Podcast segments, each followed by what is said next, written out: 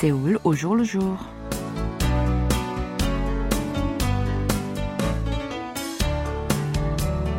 Bonjour à toutes et à tous. Merci de nous rejoindre pour cette nouvelle édition de votre magazine de société Séoul au jour le jour. Un site en anglais pour la promotion du taekwondo a ouvert ses portes lundi dernier. Le réseau des organismes bénévoles de Corée VANC, l'ONG sud-coréenne spécialisée dans la cyberdiplomatie, a créé ce site web nommé Taekwondo l'art martial pour tous.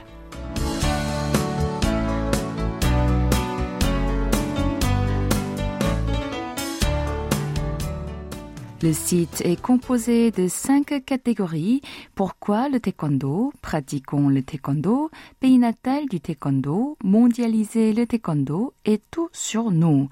Dans la première section, le site présente ce qu'est l'art martial traditionnel du pays du matin clair. Il explique les valeurs véhiculées par ce dernier, les raisons de l'apprendre, ainsi que ce qu'on peut obtenir en le pratiquant. Dans Pratiquons le taekwondo, nous pouvons apprendre les mots mouvements de base, comme la posture de la préparation et quelques techniques offensives. Cette catégorie indique également comment le taekwondo est devenu réputé dans le monde pour être inscrit au programme olympique. Ensuite, pays natal du taekwondo est consacré aux informations de base sur la Corée du Sud. Il propose également d'apprendre le coréen avec le taekwondo, par exemple à travers les couleurs de ceinture blanche, jaune, noire, etc. Enfin, dans la section mondialisée le taekwondo, le site présente sa campagne pour faire du taekwondo la matière officielle des établissements scolaires du monde entier et de faire la promotion de l'histoire et la culture coréenne dans le cadre des cours. Sont publiées également l'image de la carte du monde et d'une carte postale taekwondo que les internautes peuvent télécharger gratuitement.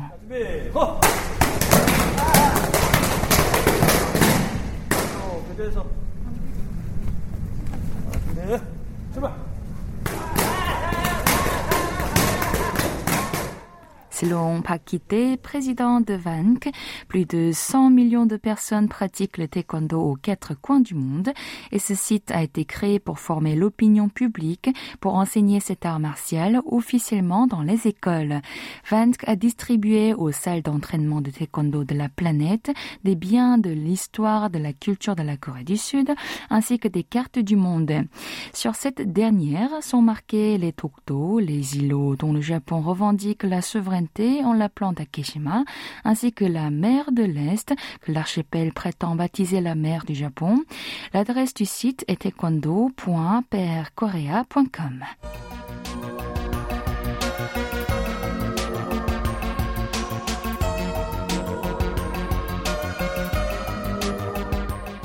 L'amour des Sud-Coréens pour le café ne cesse de croître. Selon les données de la Société de commercialisation des produits de l'agriculture et de la pêche, le nombre de cafés et de commerces de boissons situés en Corée du Sud s'est élevé à 99 000 à la fin de l'an dernier, soit une hausse de 17,4% en glissement annuel. Le chiffre a dépassé celui des restaurants de chicken pour les frits, un des plats les plus plébiscités par les Sud-Coréens le type de commerce le plus nombreux était le restaurant coréen avec 362 000. Le café est arrivé au deuxième rang. Ces quatre dernières années, son nombre a explosé de 102,1%. Les statistiques d'importation montrent également à quel point les Sud-Coréens sont de gros consommateurs de café. D'après le service des douanes, le montant d'importation de ces produits pendant les 11 premiers mois de l'année dernière a grimpé de 45,1% sur un an pour atteindre 1,1 milliard de dollars, un record sans précédent. C'est 16,7 fois de plus que le niveau de 2002. Pourtant, malgré cette popularité, pas mal de cafés ont mis la clé sous la porte en raison de la flambée des prix des ingrédients et des frais de l'énergie. La raison la plus fondamentale est la saturation du marché. Les cafés franchisés à bas prix poussent comme des champignons, baissent la recette des gérants. En fait, le café n'est pas seulement la boisson favorite des Sud-Coréens, il en dit aussi beaucoup sur l'inégalité entre hommes et femmes dans le pays du matin clair, mais de quoi s'agit-il?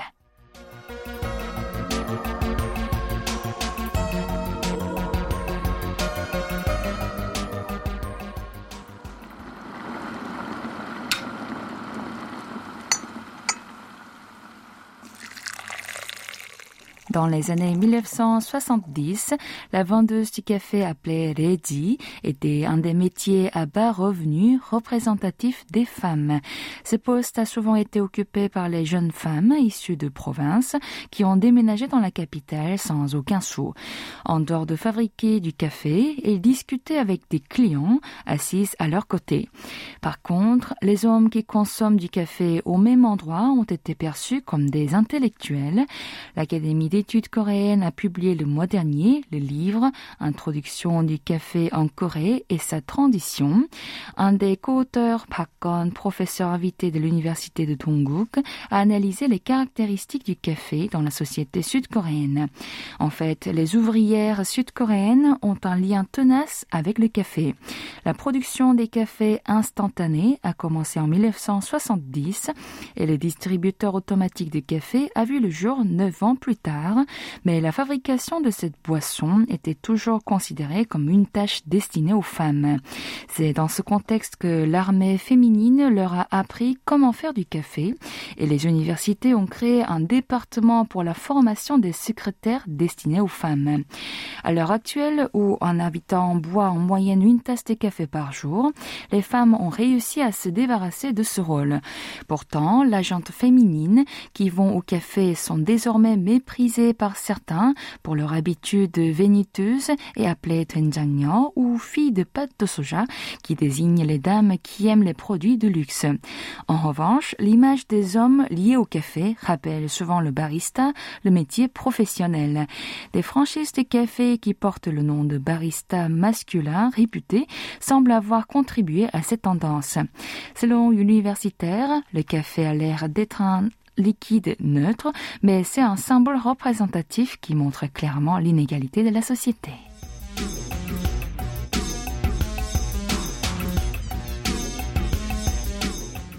Avez-vous déjà vu des bandes collées sur le sol dans des stations du métro de Séoul?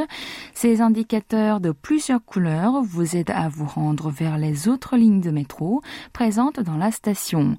Récemment, un nouveau trait bleu foncé a été mis à la disposition des utilisateurs de ce transport en commun pour indiquer la direction vers les ascenseurs.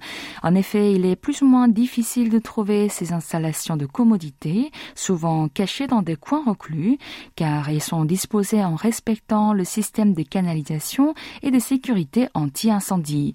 Des panneaux d'information sur les ascenseurs existent déjà, mais ils ne sont pas très visibles lorsque les lieux sont bondés. Le nombre de plaintes déposées à ce sujet n'est pas minime. Ainsi, Seoul Metro, l'opérateur de métro à Séoul, a proposé un nouveau dispositif pour la première fois en Corée du Sud, appelé Safe Road, chemin sécurisé en français. Il s'agit juste justement d'un autocollant d'indication en forme de longue bande et collé au sol. Cette mesure doit être utile pour les personnes en fauteuil roulant ou aux touristes munis de lourds bagages. Une journaliste de la KBS a demandé l'avis des utilisateurs. Voici leur réponse. 네네. 이거 따라 갖고 왔어요. 무슨 역에 엘리베이터가 어디 있는지 모르니까 너무 좋더라고요. c'est génial. Avant, je ne savais pas où était l'ascenseur dans les stations. Ça va vraiment me servir. C'est pratique comme les panneaux sur les routes. On marche souvent en regardant en bas plutôt que tout droit, donc euh, c'est plus facile de suivre.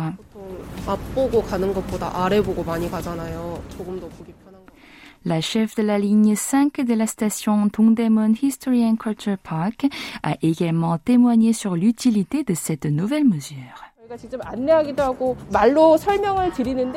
On expliquait souvent à l'oral pour dire où est l'ascenseur, mais il était difficile de donner des informations précises et les utilisateurs ne les assimilaient pas à 100%. Mais depuis l'installation de ce Safe Road, on reçoit beaucoup moins de plaintes. De plus, les personnes âgées sont nombreuses à nous remercier. Actuellement, cinq stations de métro issues de neuf lignes offrent ce service. Elles ont été choisies en priorité pour plusieurs raisons. La fréquentation des personnes à mobilité réduite est importante, les itinéraires sont compliqués ou encore des accidents d'ascenseur ont eu lieu plusieurs fois. En ce qui concerne le choix de couleurs pour ce guide d'ascenseur en bleu foncé, ont été exclues d'abord celles des lignes de métro existantes et ensuite celles qui peuvent prêter à confusion pour les personnes daltoniennes. Un représentant de Seul Métro a déclaré continuer d'améliorer la visibilité pour les étrangers et les individus qui ont des troubles visuels. Alors maintenant, faisons une petite pause musicale avec 지하철에서 dans le métro, interprété par Ang Miu. 지하철에서 사람들 깨서 스마트폰을 한 손에 쥐고 덜컹덜컹해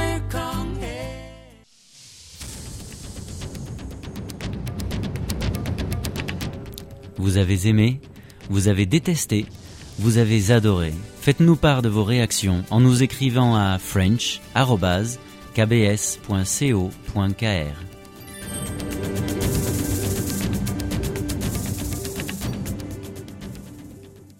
Et oui, vous êtes bien sur KBS World Radio pour votre magazine de société Séoul au jour le jour en compagnie de Kim ce jeudi 12 janvier.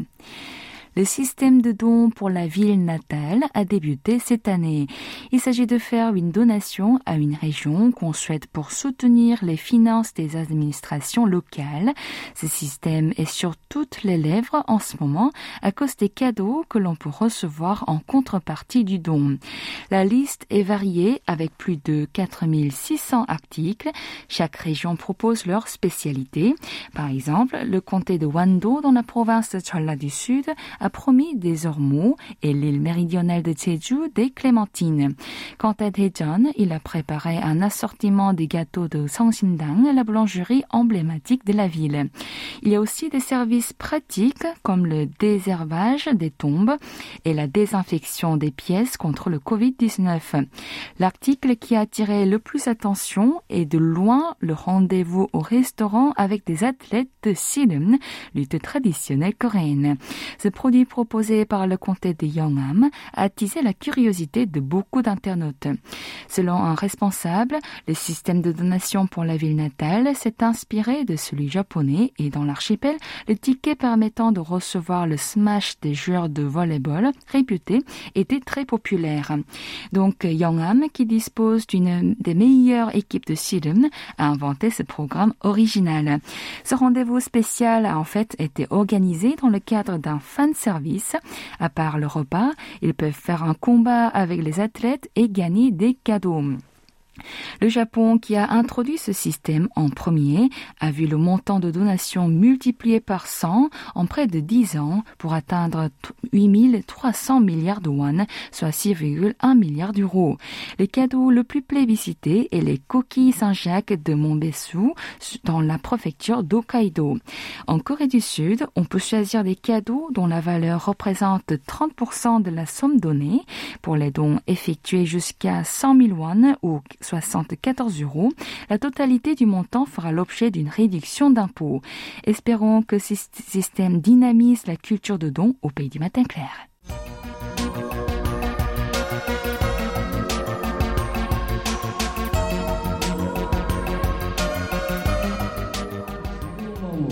제2의 인생을 살아볼까 합니다. 이런 광산에서 지금 종사하고 계시는 그 광부들이 상당수 계시기 때문에 Les deux mineurs qui ont été secourus après avoir passé 221 heures coincés dans la mine de Ponghwa dans la province de Gyeongsang du Nord l'an dernier ont réalisé leur souhait de voyager sur la côte. Ces deux survivants et leurs membres de famille, en tout 16 personnes, ont visité comté de Ultin, situé à l'est du territoire, entre vendredi et dimanche dernier, à l'invitation de la municipalité.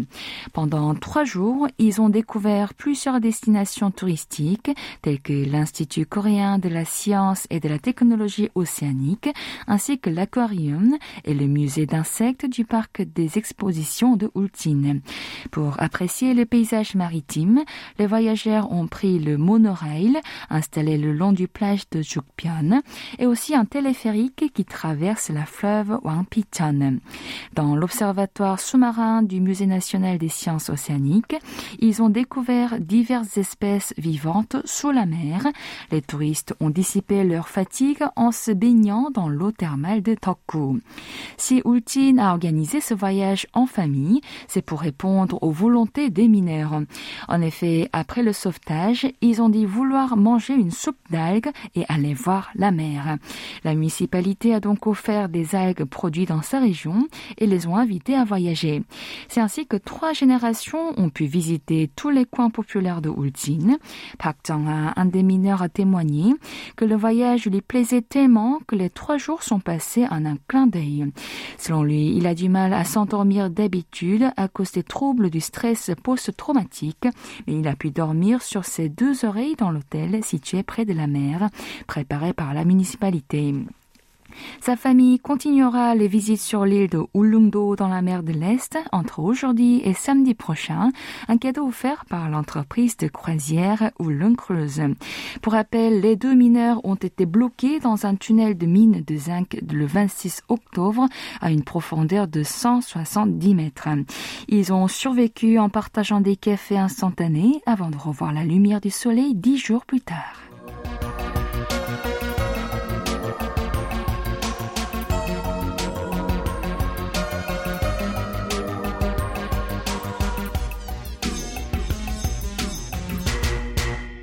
Les cadeaux que Kojong, l'empereur de Corée, a offerts à un prince de Prusse de l'Allemagne il y a 124 ans seront reproduits par des artisans.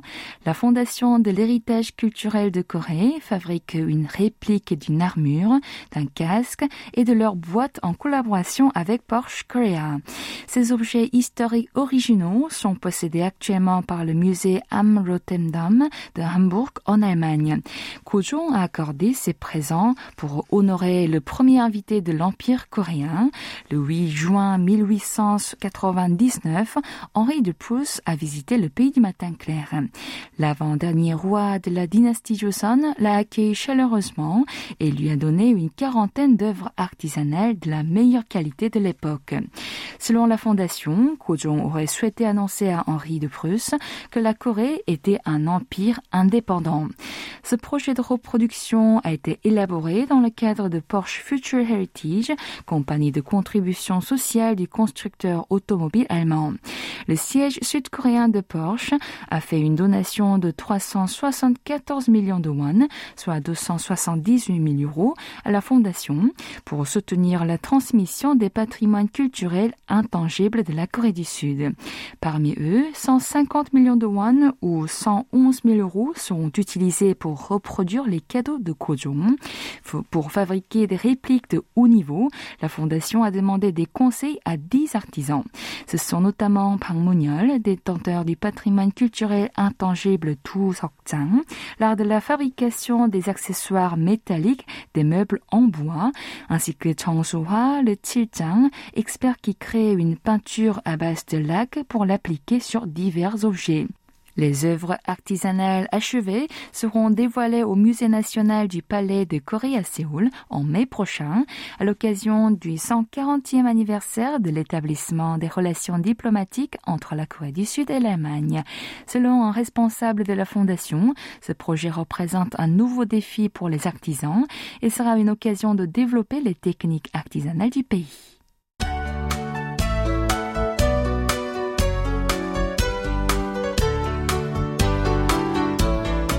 Voilà, c'est la fin de notre émission Séoul au jour le jour du jeudi. C'était Ijin et Kim à la rédaction et au micro avec Ouyang à la réalisation. Merci de nous avoir suivis et nous vous souhaitons une très bonne soirée.